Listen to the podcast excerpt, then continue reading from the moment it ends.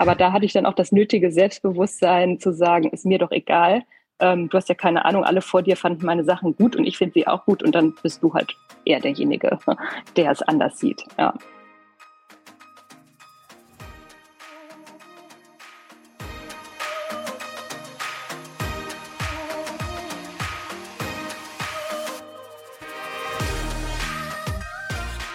Herzlich willkommen zu dieser Folge deines Lieblingspodcasts Potenzialfrei.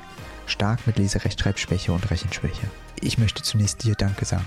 Danke, dass du diesem Podcast so treu zuhörst und auch bei dieser Folge mit dabei bist. Danke für die einzelnen Bewertungen der letzten Folgen. Das gibt mir unheimlich viel und es bestärkt mich einfach zu wissen, dass diese persönlichen Geschichten auch anderen Menschen so viel geben wie mir. Dieses Gespräch durfte ich mit Tessa führen. Tessa hatte ein bestärkendes Umfeld, nicht nur zu Hause, sondern auch in der Schule und fand in ihren Kindern ein super gutes, unkritisches Vorlesepublikum. Ein wundervolles Gespräch mit mitreißenden Momenten. Und apropos, du bist gut so, wie du bist.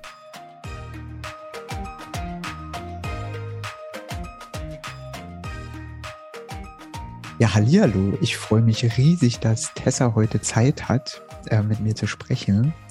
Und wir springen auch mal gleich rein in die erste Frage. Und zwar, was würdest du denn deinem jüngeren Ich mit als Tipp auf den Weg geben?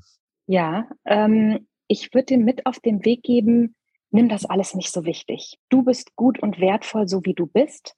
Und jeder Mensch hat eine Schwäche. Das gehört einfach im Leben dazu. Und diese Schwäche ist wird dich dann Leben lang begleiten.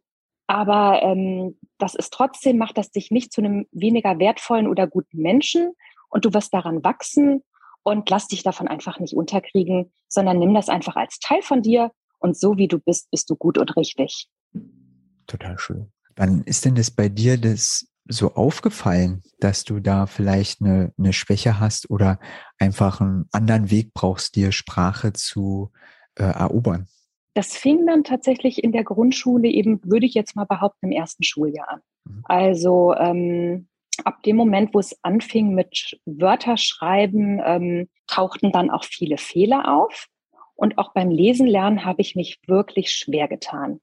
Also ich weiß gar nicht, ich glaube, die Noten waren auch damals erst so ab der zweiten oder dritten Klasse, aber es war dann so, dass ähm, ja ich fürs Lesen eine drei auf dem Zeugnis bekam und alle anderen Noten waren besser. Das war meine einzige Drei auf dem Zeugnis. Und ähm, ich habe später viel drüber nachgedacht und ich glaube, es war auch das erste Mal so in meinem Leben, dass ich bewusst etwas nicht konnte und nicht so richtig Einfluss drauf hatte. Und ähm, mir ist heute, wenn ich heute jetzt noch mal lese oder meinen Kindern vorlese, also das ist jetzt die letzten Jahre viel, viel, viel besser geworden, weil ich heute ohne Angst lese.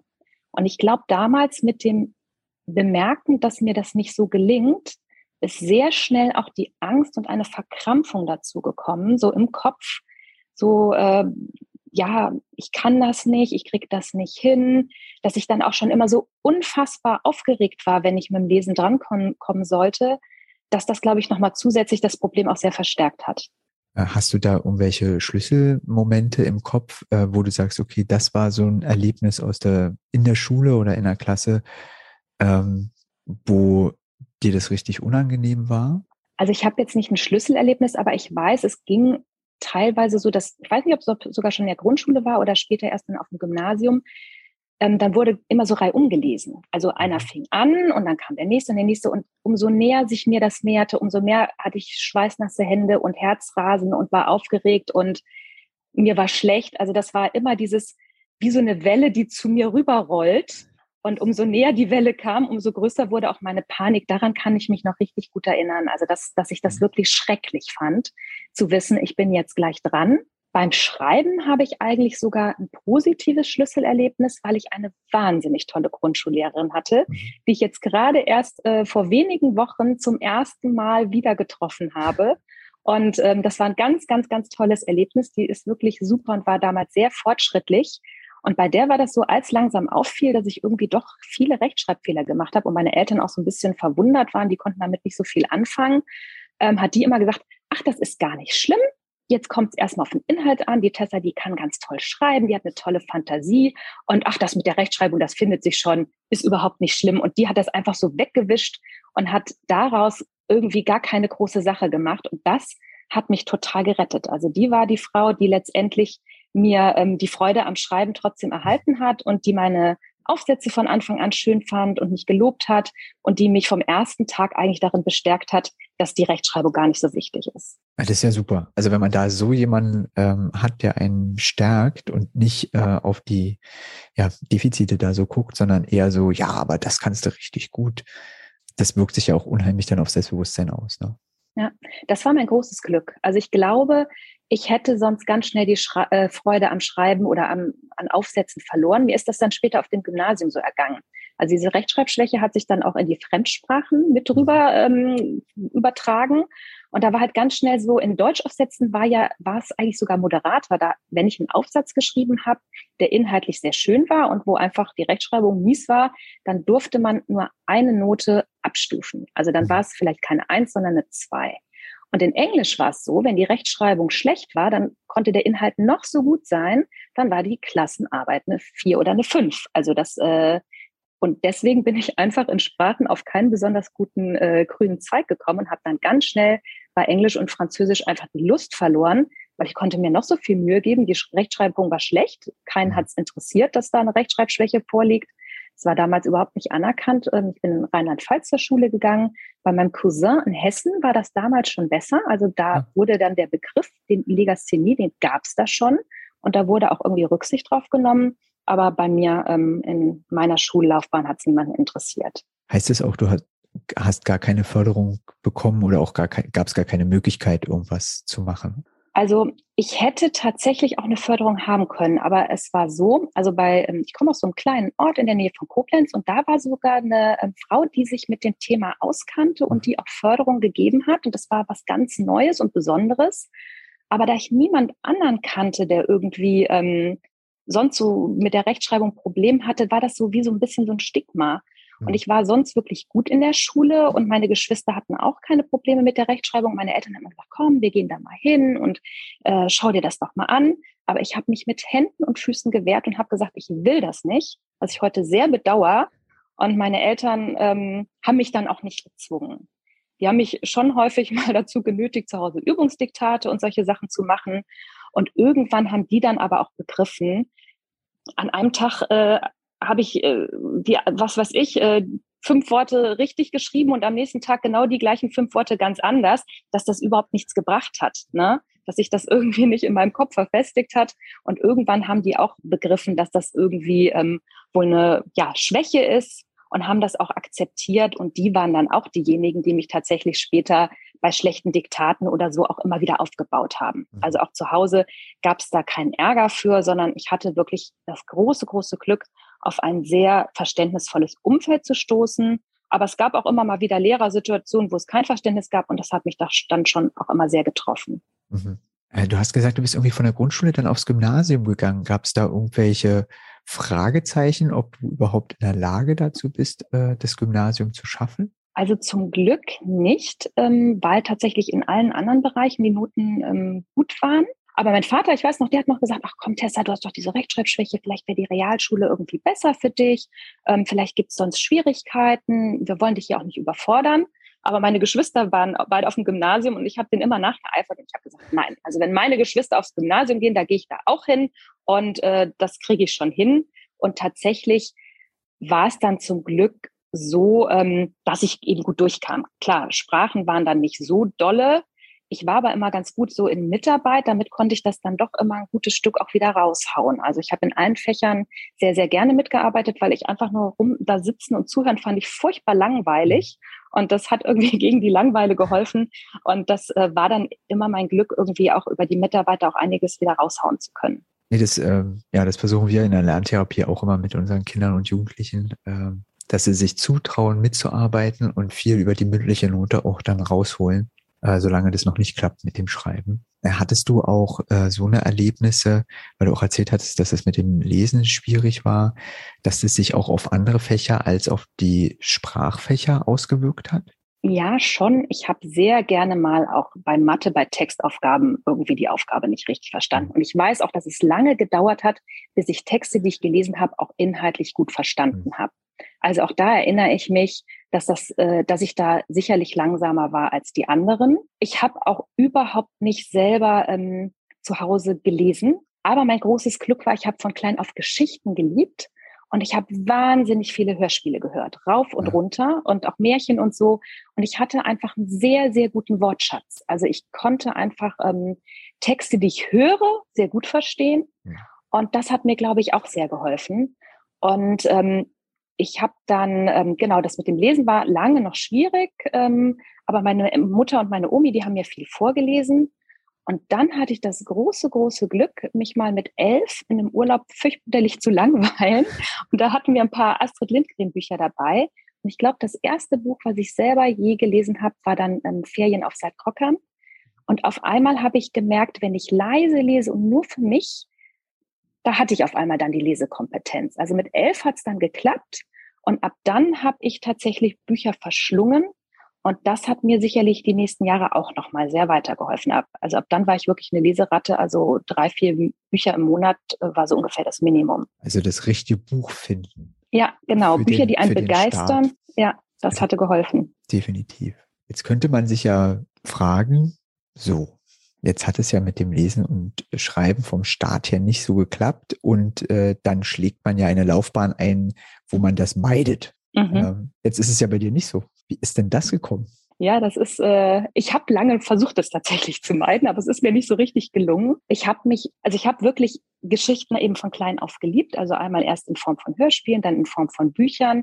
Ich habe irgendwie eine wahnsinnige Fantasie. Ich war auch, ich habe konnte auch ganz toll alleine spielen als Kind, weil ich war nie allein. Ich war immer in der Fantasiewelt und ich war immer eine Prinzessin um mich herum. Irgendwie war ich in meinem Schloss und ich hatte immer irgendwo, egal wo ich war, war ich in irgendeiner Fantasiewelt. Und ähm, habe halt auch wahnsinnig gern Aufsätze von klein auf geschrieben und habe dann mal so kurz ähm, ums Abi rum wirklich überlegt, ich auch, hatte auch Deutsch-Leistungskurs, habe ich total gerne gemacht, ob ich wirklich was einen schreibenden Beruf ergreifen soll. Journalistik hatte ich drüber nachgedacht.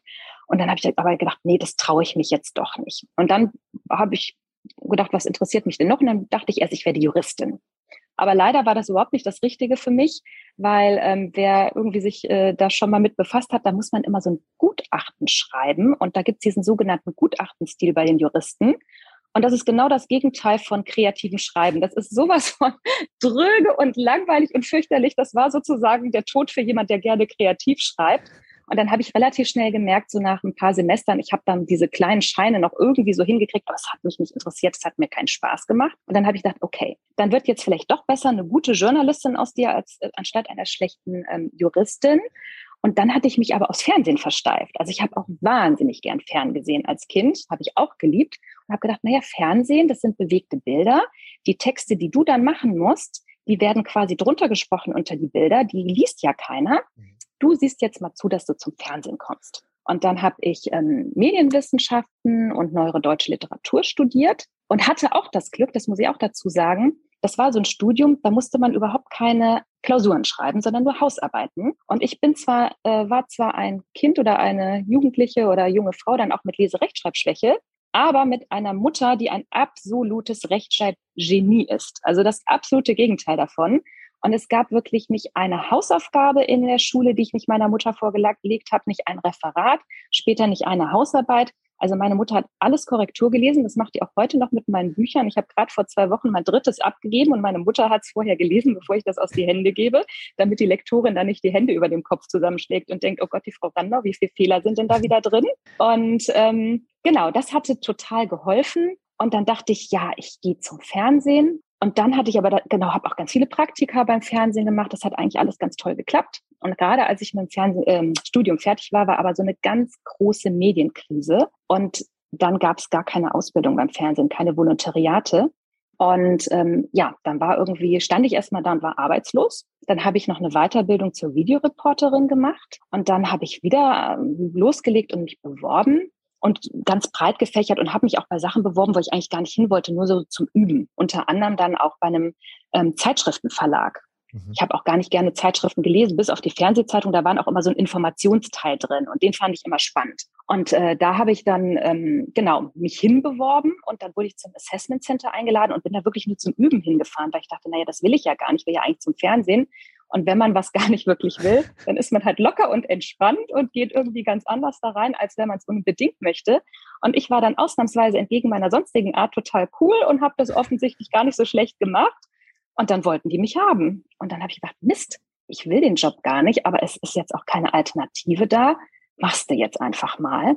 Und das war ein ganz, ganz großes Glück, denn ich habe da auch eine ganz tolle, wichtige Freundin kennengelernt, die auch eine Autorenkollegin heute von mir ist und die auch mir den Weg in mein Autorinnen-Dasein bereitet hat. Ich habe ganz andere tolle äh, andere Freunde da kennengelernt. Ich habe dort eben auch gelernt, unterhalten zu schreiben. Und ähm, ja, irgendwie hat mich das Schicksal immer und immer wieder zum Schreiben zurückgebracht. Später habe ich dann auch nochmal ähm, mich zu einer Stress- und, Burnout-Beraterin ähm, weitergebildet, weil ich auch dachte, ich verlasse nochmal das schreibende Metier. Und dann kam auf einmal das Bücherschreiben und äh, jetzt bin ich wieder beim Schreiben gelandet. Also ich habe es nicht geschafft, da rauszukommen. Ich finde es total schön, wie du das beschreibst, dass die Hindernisse beim Schreiben aber auch so gar nichts mit der Liebe zum Schreiben zu tun haben. Und das eine kann da sein, genauso wie das andere, äh, und zwar ja. nebeneinander her. Ja, das, das was dann, schön. ja, was dann das große Glück war, gerade als ich mit dem Studium anfing, ging das auch los so mit Computern. Mhm. Und ähm, dann hatten schon die ersten wirklich auch eine Rechtschreibkorrektur. Und ähm, das muss ich wirklich allen irgendwie Kindern oder Jugendlichen da draußen sagen heute wird das noch viel schneller bei euch gehen als bei mir damals. Ihr werdet in ein paar Jahren, ne, ihr müsst am Anfang noch in der Grundschule, müsst ihr halt noch mit der Hand alles schreiben und so. Aber irgendwann gibt's dann Hausaufgaben, Hausarbeiten, Referate, wo man sicherlich auch so mit dem Computer machen darf. Und dann kriegt ihr eine ganz tolle Hilfe. Und äh, ich erkenne zwar auch nicht jedes Mal, wenn die Rechtschreibkorrektur mir was ankringelt, da muss ich manchmal dreimal hingucken und denke, Moment, was ist denn da falsch? Aber dann kann man auch so irgendwie mit der rechten Maustaste draufklicken und dann sagt er einem auch noch, bietet einem nochmal Alternativen an oder sagt irgendwie, was falsch ist. Und dann sehe ich manchmal erst, ach, ups, ja, da hat irgendwie ein Buchstabe gefehlt. Und äh, also damit kann man das ganz toll hinbekommen. Und äh, vielleicht gibt es dann später, es gibt ja auch schon viele gute Diktierprogramme, wo man auch gar nicht mehr selber tippen muss. Also die Technik wird uns da noch ganz, ganz viel helfen. Und ähm, ich glaube, auch das Verständnis wächst auch hoffentlich immer mehr und einfach durchhalten, nicht aufgeben und sich auch immer wieder sagen, jeder hat irgendeine Schwäche, das mhm. ist halt meine, mit der muss ich leben. Und ähm, meine Freundin Lisa kann vielleicht nicht so gut turnen und mein Freund Paul, der äh, kann nicht so schnell rennen und ähm, meine Freundin Anke, die kann nicht so gut rechnen und irgendjemand, ne, jeder hat irgendetwas, wo er nicht so gut drin ist und ich bin halt in Rechtschreibung oder im Lesen nicht so toll und das kann sich aber im Laufe der Zeit auch noch verbessern. Also ich würde sagen schon, dass bei mir sich da auch noch viel, viel, viel getan hat im Laufe der letzten Jahre. Ich auch. Also das äh, Beschäftigen damit sowieso äh, hilft ja. Und die Hilfesysteme jetzt sind ja auch andere, die man einfach sich holen kann und auch früher holen kann, so dass gar nicht so viel Misserfolgserlebnisse entstehen ja. äh, und die Vermeidung dadurch vielleicht nicht ganz so groß ist.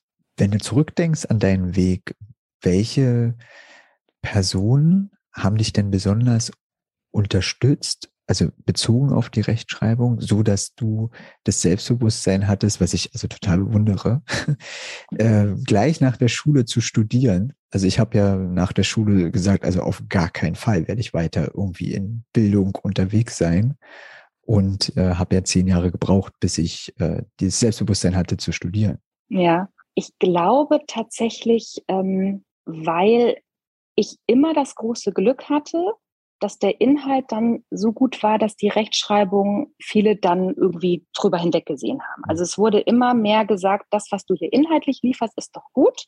Und auch ähm, auf dem Gymnasium, auch bei meiner Deutsch-Leistungskurslehrerin, die ähm, hat mir einfach auch immer so das Gefühl gegeben, dass das, was ich da mache, gut ist. Und ich hatte einfach tolle unterstützende Menschen da. Und ähm, im, in Deutsch, in der Deutsch-Abi-Arbeit, da musste sie mir auch irgendwie, ich glaube, zwei Punkte abziehen und so. Und das hat sie dann auch wirklich mit Bedauern drunter geschrieben. Ne? Oh, tut mir total leid und mhm. schade und so. Also das, das war das Glück. Ähm, ich hatte aber auch mal blöde Lehrer, wie mal den Rallye-Lehrer, äh, der dann wirklich unter so einer Rallye-HÜ, so total unwichtig und die inhaltlich auch gut war, so einen Satz runterschrieb wie, deine Rechtschreibung ist eine Unverschämtheit. Aber das hat mich so getroffen, weil ich war wirklich so, ein ganz liebes, fleißiges, braves Mädel, was da schön zugehört hat, immer schön auch den Finger gehoben hat irgendwie. Und der hätte wissen müssen, dass ich das nicht aus Schlampigkeit gemacht habe. Das fand ich richtig enttäuschend. Aber ich hatte wirklich viele nette Personen. Und beim Studieren habe ich dann tatsächlich eben das Glück gehabt, dass ganz vieles über Hausarbeiten gelaufen ist. Das konnte meine Mutter eben korrigieren. Und dann, ich habe zweimal im Leben so einen Schritt nach vorne gemacht, der mich total weitergebracht hat. Und das war einmal nämlich kurz dann ähm, vor meinem Magisterabschluss bei meiner Deutschklausur. Da musste ich dann tatsächlich eine Klausur schreiben und die zählte auch. Mm, und da habe ich gedacht, was mache ich denn jetzt mit meinem Prof? Der hat noch nie einen Text von mir gesehen, der nicht von meiner Mutter korrigiert wurde. Was ist denn, wenn der jetzt meine Klausur sieht? Und dann bin ich zu denen in die Sprechstunde gegangen und ich habe mich einfach geoutet. Ich habe gesagt, passen Sie auf. Sie haben noch nie von mir einen Text gesehen, der nicht korrigiert wurde. Ich habe eine Leserechtschreibschwäche. Das ist nie offiziell diagnostiziert worden. Ich kann Ihnen jetzt auch keinen Zettel vorlegen, aber ich mache das nicht extra. Ich mache das, äh, ich gebe mir wirklich Mühe, das können Sie mir glauben. Aber ich kann nicht gleichzeitig auf Inhalt und Rechtschreibung, mein Gehirn kann nur eins so richtig gut von beiden. Und selbst wenn ich später nachlese, ich finde meine Fehler nicht mehr. Nur noch ein Bruchteil davon. Ich sehe das einfach nicht. Und das hat er total akzeptiert und hat gesagt, in Ordnung. Und am Ende ja, habe ich eine super Note gekriegt und nicht, das war das erste Mal ähm, in meiner ganzen Laufbahn, dass ich nicht einen Punkt abgezogen bekommen habe wegen Rechtschreibung. Wo ich dachte, das ist doch ein Witz. Die ganze Schullaufbahn, ja, gibt man mir schlechtere Noten und im Germanistik Abschlussklausur kriege ich die volle Punktzahl und es interessiert keinen Menschen. Das fand ich auch ganz groß von meinem Prof. Das war echt toll. Aber ich glaube, es war auch wichtig, dass ich den so ins Boot geholt habe. Genau. Und das Zweite war, dann habe ich halt bei diesem Zeitschriftenverlag angefangen zu arbeiten. Und da hatte ich von Anfang an auch total Angst, was ist denn, wenn jetzt meine Rechtschreibschwäche auffliegt. Ne? Mhm. In der Klausur, da hatte ich das mit dem Prof besprochen, aber da war ich jetzt irgendwie angestellt bei Zeitschriften. Ich dachte, um Gottes Willen. Und dann bin ich am Anfang noch so bei der Klatschpresse gelandet, was eh inhaltlich gar nicht mein Ding ist. Die hatten so ganz breites Portfolio und man sollte so verschiedene Stationen durchlaufen. Und es gab auch ganz tolle und spannende Zeitschriften, aber man musste halt auch einmal irgendwie zur Yellow Press. Und da fühlte ich mich eh schon inhaltlich überhaupt nicht richtig aufgehoben. Und ähm, dann, das war so meine erste Station im Volontariat. Und ich weiß noch, ich hatte jeden Tag Angst, dahin zu gehen, weil ich dachte, hier fliege ich jetzt auf. Und ich weiß noch, ich konnte immer mittags überhaupt nichts essen in der Mittagspause. Die Kollegen haben mich schon immer so ein bisschen merkwürdig angeguckt, weil die dachten, ich bin vielleicht magersüchtig oder sonst was, weil ich einfach nichts gegessen habe oder dachten, ich bin auf Diät, keine Ahnung. Und ähm, ich habe mir dann immer damit beholfen. Ähm, genau, wir haben in so einem ähm, Programm reingeschrieben, das hatte keine Rechtschreibkorrektur. Und das hat mich auch richtig nervös gemacht. Und ich habe dann immer schnell heimlich die Texte in Word rüber kopiert, dann geguckt, wo sind die Fehler, den Text wieder zurückkopiert, hat auch alles dadurch länger gedauert. Das war echt, echt blöd. Und eines Tages ähm, gab es dann auch irgendwie nochmal ein technisches Problem und Word funktionierte an dem Tag nicht. Und dann kam irgendwie so ein Kollege rein und meinte, du Tessa, du musst mal zur Schlussredaktion gehen, die wollen mit dir sprechen. Weil ähm, äh, in der Redaktion, da läuft das so, ähm, man sitzt halt da und schreibt die Texte und danach werden die Texte noch von der Schlussredaktion gelesen und die waren dann nochmal für die Rechtschreibung und für Grammatik und so zuständig. Und da habe ich gedacht, oh Mist, jetzt bin ich aufgeflogen. Und ich hatte weiche Knie und ich bin da hingegangen ähm, genau, und hatte auch noch Angst, weil wir hatten auch noch eine ganz strenge Textchefin, die hatte so richtig den Ruf, Haare auf den Zähnen zu haben. Vor der hatten irgendwie alle Schiss. Und die las aber eigentlich erst die Texte so nach der Schlussredaktion nochmal so auf Inhalt. Also die hatte die normal nicht mit den Fehlern gesehen. Ja, und dann bin ich zur Schlussredaktion gerufen worden und da saßen so zwei ganz nette äh, Kollegen, ein ganz netter Kerl und eine nette Frau, so beide, ich glaube so um die 30 damals. Und die sagten so, du Tessa, was ist denn los? Ist so aufgefallen, du machst ja häufiger schon mal so ein paar Fehler und heute ist es so richtig viel. Was, was ist da los? Und dann habe ich mich auch da geoutet und habe gesagt, wisst ihr was? Ich habe echt ein Rechtschreibproblem. Ich wollte auch eigentlich nie in einen schreibenden Beruf. Ich bin jetzt hier gelandet, weil es beim Fernsehen nicht geklappt hat. Und ähm, ich habe hier immer sonst hin und her kopiert. Das hat heute nicht geklappt. Und ich kann es einfach nicht besser, es tut mir leid. Und dann haben, waren die auch wahnsinnig verständnisvoll, haben gesagt, du weißt du was, es ist gar nicht schlimm, gut, dass wir das jetzt wissen, dafür sind wir hier ja da, das ist ja unser Job. Und weißt du was, wir raten dir auch, geh doch auch nochmal zur Textchefin, sprich doch mit der auch nochmal drüber. Und ich hatte so Angst, weil die wirklich eben diesen Ruf hatte, sehr, sehr streng zu sein. Und dann habe ich da geklopft, ganz zaghaft. Und dann, die war schon recht eine ältere Dame und meinte so, ach, komm rein, Mädel, was ist denn los? Und dann habe ich dir das auch gesagt. Und dann meinte die, ach, für Elefant. Sie schreiben gute Texte, die sind inhaltlich gut. Für die Rechtschreibung ist die Schlussredaktion zuständig. Das Einzige, was mich interessiert, ist, dass die Texte gut klingen und das können Sie, machen Sie mal ordentlich weiter. Und da ist dann zum letzten Mal der Knoten so geplatzt. Und seitdem spreche ich auch in der Öffentlichkeit und überall ganz offen darüber. Also vorher habe ich im beruflichen Bereich versucht, irgendwie das zu vertuschen und zu verheimlichen. Und dann habe ich gemerkt, okay, man kann darüber reden, die Leute haben Verständnis. Es bringt auch gar nichts, es geheim zu halten. Es fliegt eh irgendwann auf. Dir geht's damit total mies, wenn du das so vertuscht. Und ab jetzt spielst du immer mit offenen Karten. Und ab dann war das auch echt kein Problem mehr in meinem Leben. Also seitdem habe ich nie wieder irgendwie Angst gehabt oder so. Und natürlich lese ich heute immer noch meine E-Mails dreimal, bevor ich sie losschicke. Also da kriegt nicht jede E-Mail meine Mutter. Und das Witzige ist, wenn ich mir die eine halbe Stunde später nochmal reinklicke, finde ich am Ende doch noch einen Fehler. Aber dann sage ich mir auch, dann ist es so, es ist nicht schlimm, geht die Welt nicht von unter. Und ähm, ja, also diese Erlebnisse, die haben mich echt weitergebracht. Die sind auch total bestärkende Erlebnisse. Ja, ich hatte viel, viel Glück, muss ich wirklich sagen. Ich glaube, da gibt es viele Menschen mit anderen Erlebnissen.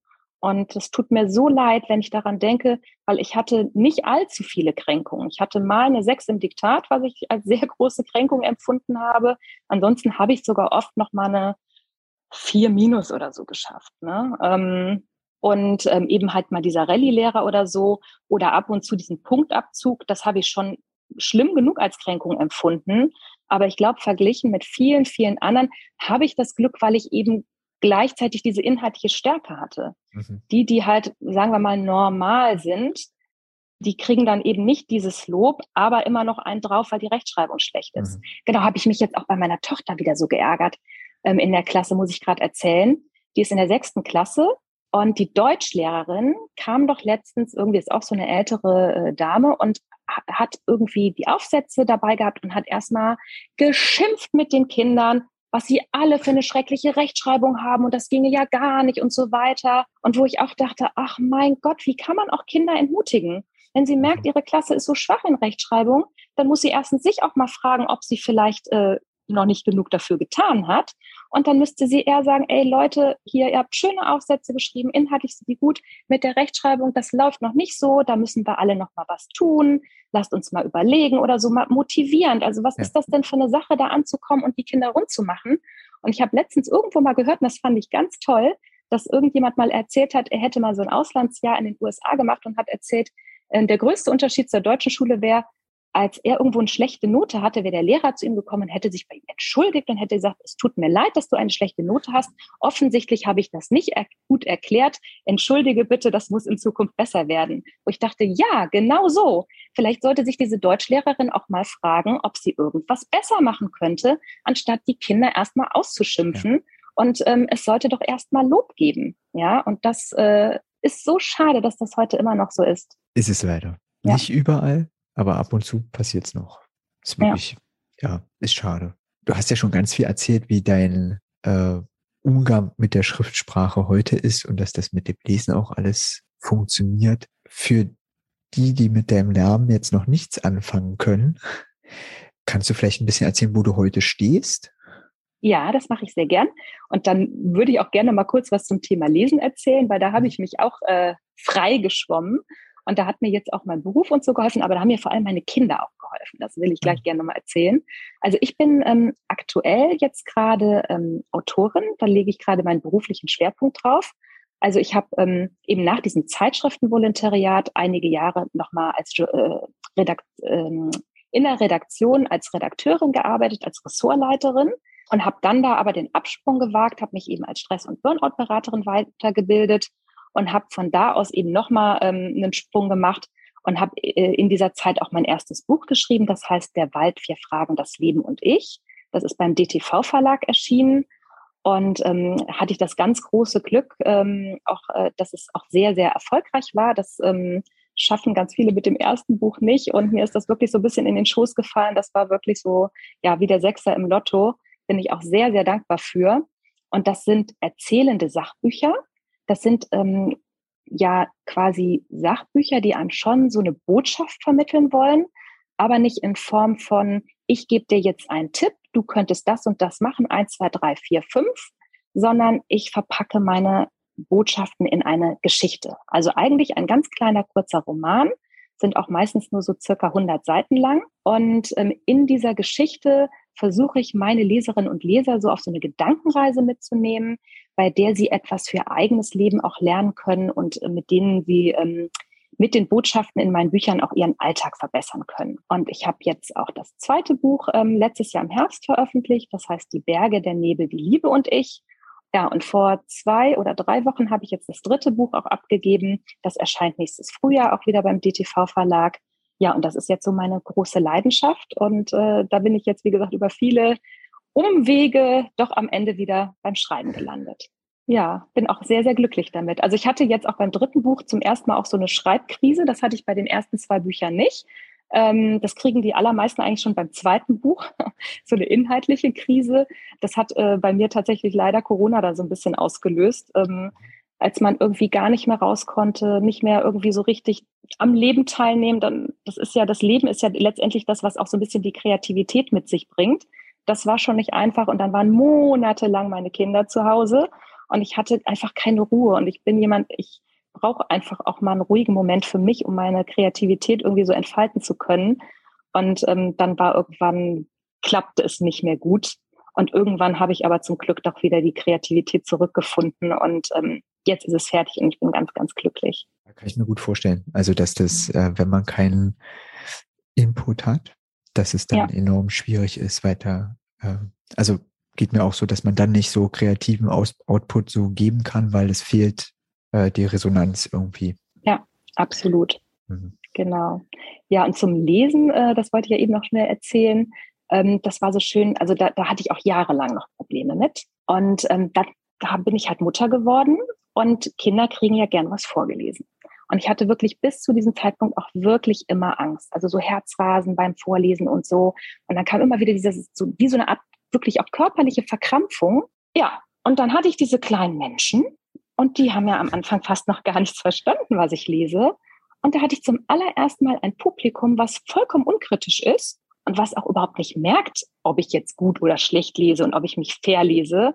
Und ich habe dann mit den aller, aller einfachsten Texten Bobo Siebenschläfer irgendwie, Bobo sitzt in der Karre. Bobo ist ein Lutscher. Bobo freut sich. mit solchen Sätzen halt angefangen. Oder irgendwas von Antonelli.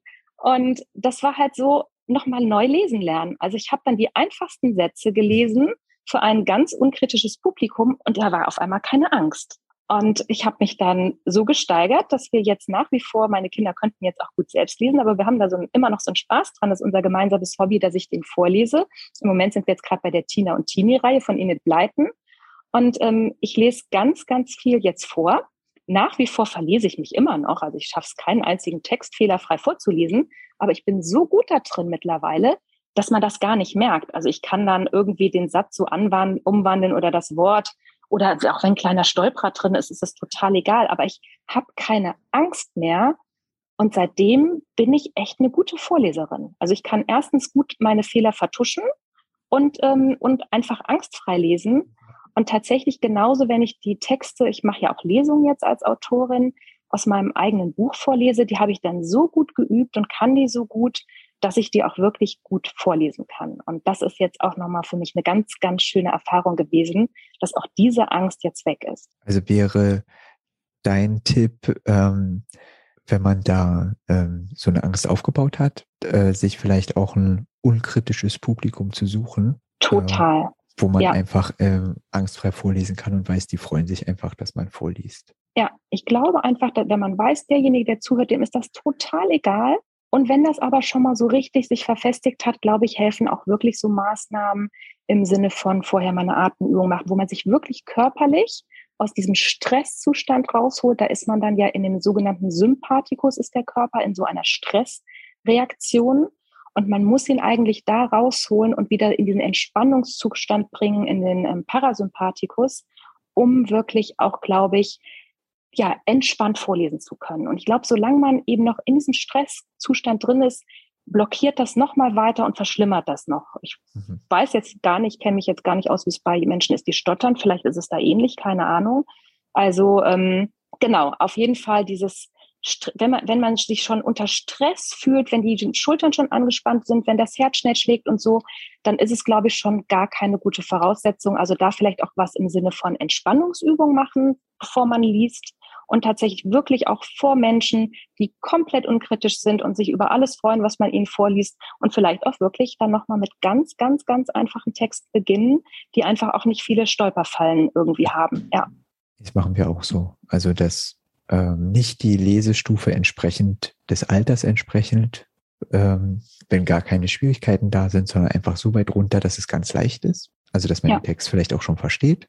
Und wenn es eben so eine einfachen kleinen Büchlein sind, aber man eben auch die Erfolge sammeln kann, man kriegt die Sätze hin, man kriegt die Bücher zu Ende und äh, mhm. man hat nicht den Eindruck, die Zunge macht ständig einen Knoten, wenn man irgendwas vorlesen will oder dass man so eine Stolper drin hat und Wörter auslässt oder sowas, sondern wirklich äh, händelbar. Ja, wie ist das denn bei dir? Kannst du auch gut und angstfrei inzwischen lesen? Also ja? ich hatte, ich hatte zwar auch große Probleme beim äh, Lesen lernen. Äh, da wurde mit mir aber zu Hause ziemlich viel geübt. Äh, mhm. Also so, dass wir jeden Tag gelesen haben und ich hatte eine Leseraupe. Mhm. Weil meine Brüder wollten mir nicht zuhören. Äh, als ich äh, angefangen habe zu lesen, und da war ich so traurig, äh, weil wir haben auch zu Hause wurde mal viel gelesen und viel ähm, Hörbücher. Also damals waren es ja noch Schallplatten. Und ich habe mich richtig aufs Lesen gefreut, dass ich das lerne. Und mhm. dann hat mhm. das nicht oh. geklappt. Oh. Und äh, ja, aber durch dieses tägliche Üben ähm, mhm. täglich immer ein bisschen. Das ist ja nicht immer eine Stunde. Und dann äh, hatte sich meine Mutter auch viel mit mir hingesetzt und ich lese einen Satz, du liest einen Satz. Und ich sollte mhm. mir auch die Bücher aussuchen, die ich unbedingt lesen möchte. Und die haben wir dann auch genommen. Da kam auch nicht, die sind zu schwer, sondern dann haben wir uns geeinigt. Also wir nehmen mal welche davon und dann nehmen wir auch mal was davon.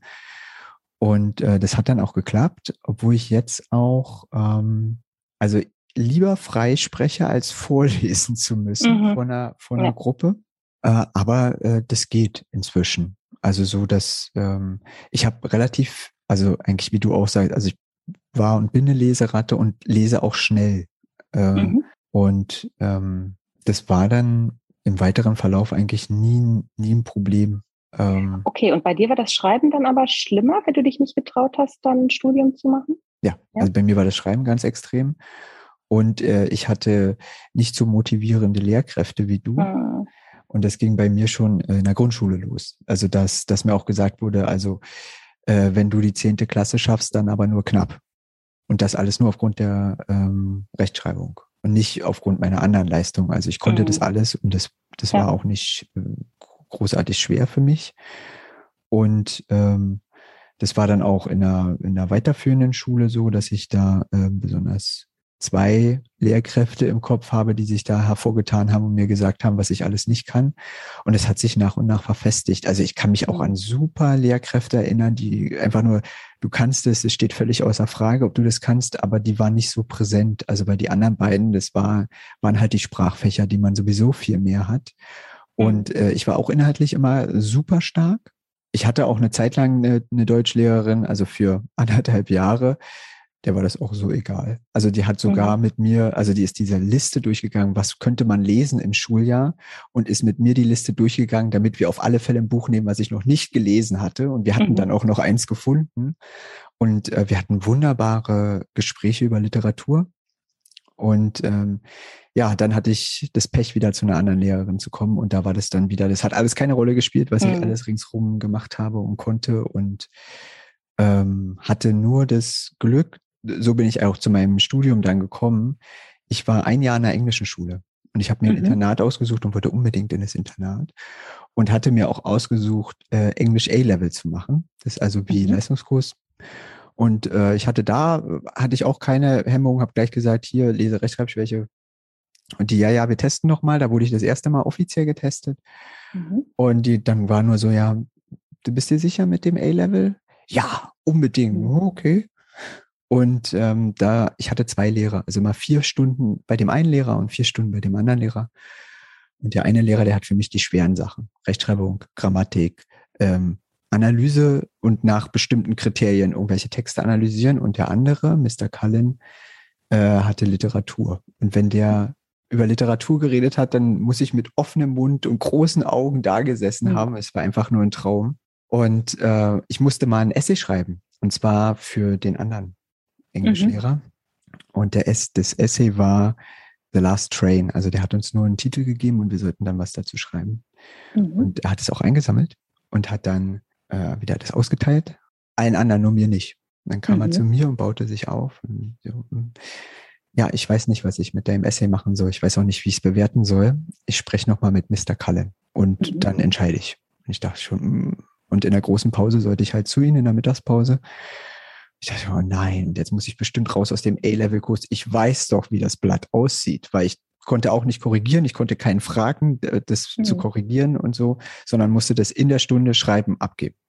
Mhm. Oder wir hatten zwei Stunden oder irgendwie so dafür. Auf jeden Fall kam ich rein in den Raum und sah, Mr. Cullen hatte mein Blatt in der Hand. Habe ich auch sofort erkannt, weil es war komplett rot. Das ganze Ui. Paper war ja. rot. Und Mr. Cullen guckte nur hoch und lächelte und fragte, ob ich das wirklich geschrieben habe. Ich sage, hm, ja, ja.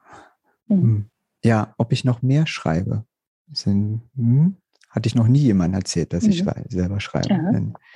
Ähm, ja, warum ich das denn so schüchtern erzähle, ist ja, ne, weil ist ja alles rot, also, ne, und wenn ich das irgendjemand zeigen würde, dann, und dann kam der auf mich zu und hat gesagt, das ist ihm völlig egal, weil der Inhalt ist marvelous. Es ist das, oh, wow. Was oh, cool, schon, ich krieg gerade Gänsehaut. Also sowas Gutes hat er schon lange nicht mehr gelesen ähm, in einem A-Level-Kurs. Ja. Und wenn ich möchte, dann bringt er mir bei, wie ich den Inhalt verbessere. Um das andere kümmert er sich nicht. Das ist ihm völlig egal. Und das waren so die ersten angeleiteten Schritte im Schreiben, die ich hatte. Ja. Und wir haben uns fast jeden Tag getroffen, solange wie ich an der Schule war. Immer nach dem, nach dem Unterricht.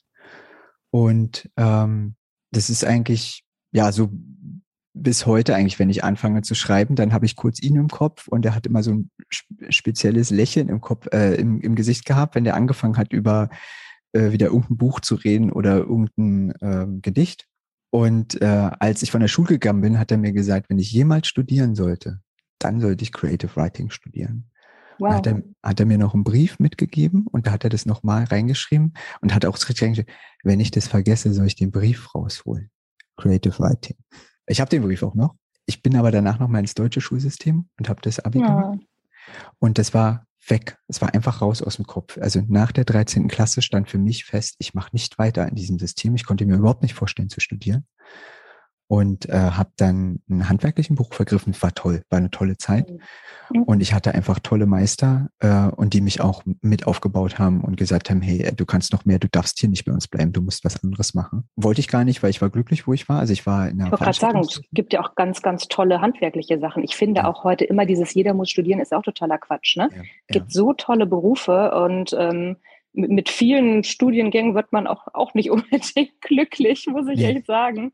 Nee. Also, und gerade auch der journalistische Beruf hier, mein Berufsfeld, also, huh, würde ich heute auch nicht mehr ergreifen, muss ich echt sagen. Also, es ist schon nicht eine, keine einfache Branche. Also, da finde ich ein gutes Handwerk, was man kann, ähm, durchaus empfehlenswerter. Ja, aber da bin ich äh, dann, also ich konnte den Beruf irgendwann weiter nicht machen. Ich habe äh, ähm, also Lichttechnik gemacht zum größten Teil, habe auch den Meister angefangen äh, bin dann extrem krank geworden und konnte das halt einfach nicht weitermachen. Und dann stand ich wieder da, was mache ich denn? Mhm. Und ähm, da bin ich dann eigentlich dann, ich habe noch eine Weile einen Ausflug in Film gemacht, weil, mhm. also, also 3D-Animation, weil Licht setzen in Realität und im 3D-Raum, das hat Parallelen, aber ich konnte mir mhm. dann nicht vorstellen, vor dem Computer zu sitzen und da Licht zu setzen. Das war nicht so mhm. das. Und da bin ich eigentlich wieder in Kontakt gekommen mit Schreiberlingen. Zwar Skript, äh, oder zwar, also sondern Skript, äh, also so Drehbuch und mhm. ähm, auch Hörbuch. Mhm. Und durch die ist dann eigentlich der ganze Gedanke mit dem Schreiben, Studieren wieder hochgekommen. Äh, aber ich konnte es mir nicht vorstellen, in Deutschland zu studieren. Also habe ich das Ganze in England gemacht. Mhm. Wow. Also ich bin an meine Wunschuni gekommen. Also ich habe mir mehrere rausgesucht und habe mir die unterschiedlichen Schreibschulen angeguckt und so. Und es war so, ich habe eine Uni, ich wollte dahin, zu der Uni. Und äh, ich hatte dann wirklich auch das Glück, dass die mich genommen haben. Äh, und da hatte ich, war ich dann auch sehr offen, habe dann gleich gesagt, hier, Lese Rechtschreibfläche, ja, überhaupt kein Ding, da ist die Lerntherapeutin. Und solange wie ich an der, an der Uni war, hatte ich eine Lerntherapeutin. Das war das erste Mal, dass ich wirklich lange, langfristig Unterstützung bekommen habe und habe mir die englische Schriftsprache erobert und mit der Lerntherapeutin, die hat mich immer mehr geschubst, ja, guck dir doch mal Deutsch an. Deutsch ist deine Muttersprache. Und ich meine, nein, Deutsch auf gar keinen Fall. Ich will, mit Deutsch will ich überhaupt nichts zu tun haben. Und sie hat es aber dann äh, hinbekommen, einfach also mir zu helfen, mir das Selbstbewusstsein zu erarbeiten, ähm, mir das, mich das, mir das anzugucken in Deutschland und über den Weg, ähm, dass ich in England geguckt habe, welche Hilfesysteme gibt es denn für Kinder und Jugendliche, damit das eben nicht so schwer ist, sondern dass man ähm, selbstbestimmt seinen Weg bestimmen, wirklich bestimmen kann, wenn man einfach frühzeitig Hilfe bekommt. Und wo kann man mhm. sie sich holen? Und dann hatte sie, fing sie dann wieder an, ja, wie ist denn das in Deutschland? Und dann war ich schon so Feuer und Flamme zu gucken und dann habe ich angefangen äh, zu gucken, wie ist es denn in Deutschland? Und so bin ich selber reingerutscht in die, also mhm. also selber Lerntherapien dann zu geben. Äh, da kam dann auch die Frage von einer, die mich mit ausgebildet hat. Äh, dann im Endeffekt war das so, ähm, also weil ich hatte mit ihr einfach nur fachlichen Austausch treffen und sie dann irgendwann sagt mal, warum willst du das nicht selber machen? Mhm. Und ich so, naja, ich habe ja eine diese Rechtschreibschwäche, da kann ich das ja nicht beibringen. Sagt sie, ja, aber gerade deshalb, du mhm. sitzt hier vor mir, hast Schreiben studiert, jetzt äh, fängst du äh, perspektivisch auch noch deinen Master an, also den habe ich dann in Transnational Writing gemacht, auch in Englisch. Mhm. Ähm, äh, ja, du kannst das. Und dann, ähm, also hat sie mich selber auch ausgebildet, das fand ich total schön und äh, macht das jetzt seit ungefähr zehn Jahren. Und das ist also total schön, einfach jüngeren Menschen auf dem Weg zu helfen und dann einfach, dass das Selbstbewusstsein, was verschwunden ist, einfach wieder mit aufzubauen, neben dem Fachlichen. Aber es ist ja wirklich, glaube ich an mich nicht und meine Fähigkeiten kann ich auch nichts. Und egal in welchem Bereich. Mhm. Glaube ich aber an mich und glaube, ich kann das schaffen. Und ja, ich habe da welche Sachen, da bin ich nicht ganz so gut. Das hat aber nichts mit mir als Person zu tun. Nee, und man muss das trennen nicht. voneinander. Genau. Und das, das ist so schön, wenn die anfangen zu fliegen. Mhm. Und dann irgendwann sagen, du, ich brauche dich nicht mehr. Ich mag das ja. zwar hierher kommen, aber ich brauche dich nicht mehr. Großartig. Cool. Ja, das ist super. Und bei dir aber auch echt eine richtige Wow-Geschichte. Das ist äh, wirklich toll. Ne? Das sind alles so Dinge, finde ich, die machen dann auch Mut. Und dann brauchen die Kinder eben jemanden so wie dich, der unterstützt und der, wenn man dann doch mal auch wieder auf die schwierigen Lehrer trifft, dass die dann einfach das nötige Selbstbewusstsein haben zu sagen, ich hatte das Glück in der zehnten Klasse, da hatte ich dann auch so einen Lehrer, der, ähm, der mochte tatsächlich auch als einziger meine Aufsätze inhaltlich überhaupt nicht. die mochte der überhaupt nicht. Da habe ich dann immer, vorher hatte ich echt wirklich immer eins oder zwei und da habe ich dann nur noch vier gekriegt. Da hatte ich aber das Selbstbewusstsein, ich habe den gar nicht ernst genommen. Ich habe gedacht, ich habe gedacht, äh, sorry, aber du hast keine Ahnung von Texten und war nicht der Meinung, dass ich diejenige bin. Aber ich glaube, wir hatten einfach nur unterschiedlichen Geschmack. Also ich mochte, ich mochte auch total gern so Gedichtinterpretation und ich neigte auch schon gern dazu, mehr so ein bisschen schwülstig oder zu schreiben. Ich glaube, er mochte einfach meinen Stil überhaupt nicht. Mhm. Aber da hatte ich dann auch das nötige Selbstbewusstsein zu sagen, ist mir doch egal. Ähm, du hast ja keine Ahnung, alle vor dir fanden meine Sachen gut und ich finde sie auch gut und dann bist du halt eher derjenige, der es anders sieht. Ja. Aber das war dann auch wirklich Glück. Hätte ich bis dahin nicht schon so viel positive Erfahrungen gemacht, hätte ich dieses Selbstbewusstsein da auch nicht gehabt. Ja. Ist äh, also schon wichtig, das zu bekommen. Bevor wir unser nettes Gespräch beenden, wollte ich dich noch fragen, welches Lebensmotto begleitet dich denn? Hm, gute Frage.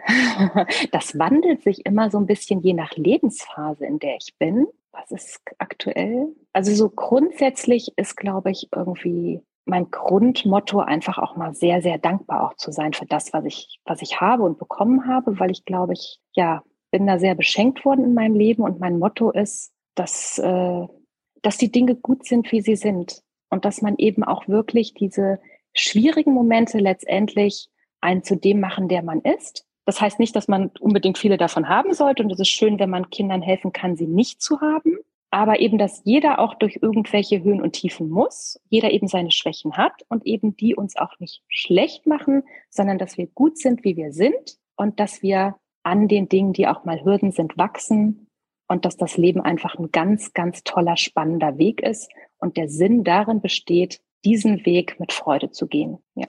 Vielen, vielen Dank. Dem ist nichts hinzuzufügen. Sehr gerne. Es hat ganz viel Spaß gemacht. Ich danke dir auch. Danke, dass du dieser Folge bis zum Ende deine Zeit geschenkt hast. Ich bin dankbar für jeden Menschen, der zuhört. Schreib mir also gerne eine Bewertung. Sind bei dir Fragen entstanden? Hast du Anregungen und Kritik? Melde dich jederzeit unter podcast.mio-lindner.com bei mir. Ich freue mich darauf, von dir zu hören. Gern kannst du auch direkt einen Kommentar unter der Folge hinterlassen. Schön, dass sich unsere Wege gekreuzt haben. Ich freue mich auf das nächste Mal. Alles Liebe. Es ist fantastisch, dass es dich gibt.